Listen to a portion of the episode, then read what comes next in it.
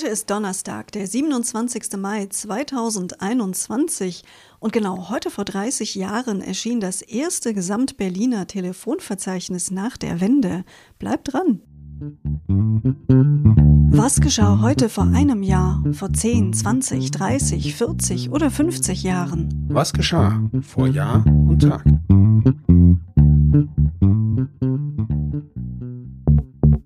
Vor einem Jahr. Am 27. Mai 2020 legte sich Twitter mit dem damaligen amerikanischen Präsidenten Donald Trump an. Twitter hatte einige Wochen vorher begonnen, bestimmte Kurznachrichten mit Warnhinweisen zu versehen und sie einem Faktencheck zu unterziehen.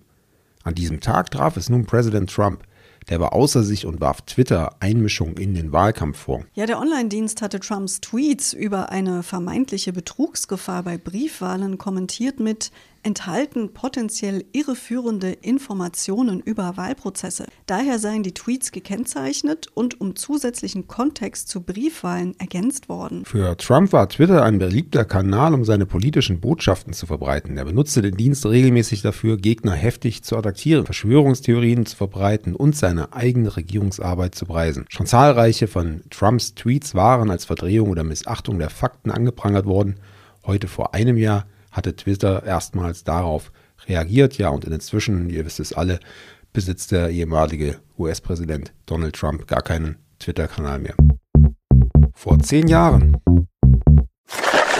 Heute vor zehn Jahren endete der G8-Gipfel in Frankreich. Wer unsere Folge gestern gehört hat, weiß, dass das Treffen in Deauville stattgefunden hat. Zu welchen Ergebnissen kam es denn da, Sebastian? Ja, Ägypten und Tunesien wurden Finanzhilfen bis 2013 in Höhe von 20 Milliarden Dollar zugesagt, um die Reformen in diesen Ländern zu unterstützen. Stichwort arabischer Frühling. Die G8-Staaten kündigten an, die demokratischen Reformen durch eine Stärkung der Wirtschaft absichern zu wollen und betonten die Bedeutung des Tourismus, der durch den arabischen Frühling zurückgegangen sei. Die G8-Staats- und Regierungschefs forderten außerdem den Rücktritt des libyschen Diktators Muammar al-Gaddafi, verurteilten die Gewalt im syrischen Bürgerkrieg und diskutierten angesichts der Nuklearkatastrophe von Fukushima den zukünftigen Umgang mit der Atomkraft. Vor 20 Jahren Trotz aller Aufrufe zur Zurückhaltung war vor 20 Jahren die K-Frage, also die Kanzlerfrage in der Union in eine öffentliche Debatte geraten. Der damalige CSU-Vize Horst Seehofer sprach sich heute vor 20 Jahren entschieden für seinen Parteivorsitzenden Edmund Stoiber aus. Ja, und ohne CDU-Chefin Angela Merkel namentlich zu nennen, sagte Seehofer im Interview Zitat, Stoiber ist doch der einzige, der als Schröder-Gegner überhaupt noch ernst genommen würde. Zitat Ende. Gemeint war übrigens die Bundestagswahl im September 2002.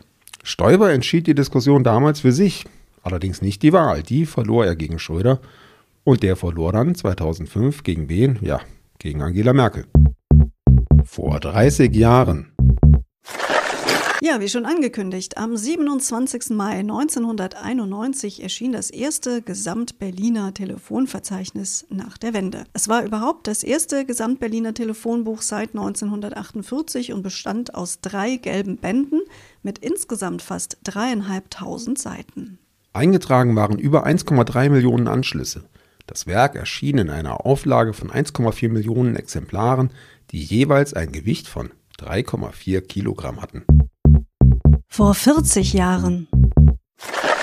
Der erfolgreichste Jockey aller Zeiten, Bill Shoemaker, gewann am 27. Mai 1981 in Inglewood in Kalifornien sein 8000. Rennen. Im Lauf seiner Karriere sollten es insgesamt 8833 Siege werden. Shoemaker hatte bei seiner Geburt 1931 nur 1250 Gramm gewogen.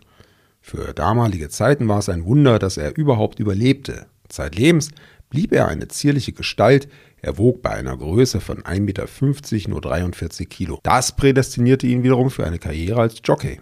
Shoemaker starb im Oktober 2003. Vor 50 Jahren bei einem Eisenbahnunfall kollidierten in Dahlerau am 27. Mai 1971 zwei Züge. Dabei starben 46 Menschen, davon 41 Schüler, die sich auf einer Schulabschlussfahrt befanden. Ja, ich kann mich erinnern, es gab dieses sagenumwobene Frühstück, bei dem dann Angela Merkel mit Edmund Stoiber äh, aushandelte, dass sie ihm den Vortritt ließ für diese Bundestagswahl damals und inzwischen kann sich zumindest die jüngere Generation in Deutschland ein, ein Leben ohne oder vor einer Bundeskanzlerin Angela Merkel kaum noch vorstellen. Wer hätte das gedacht?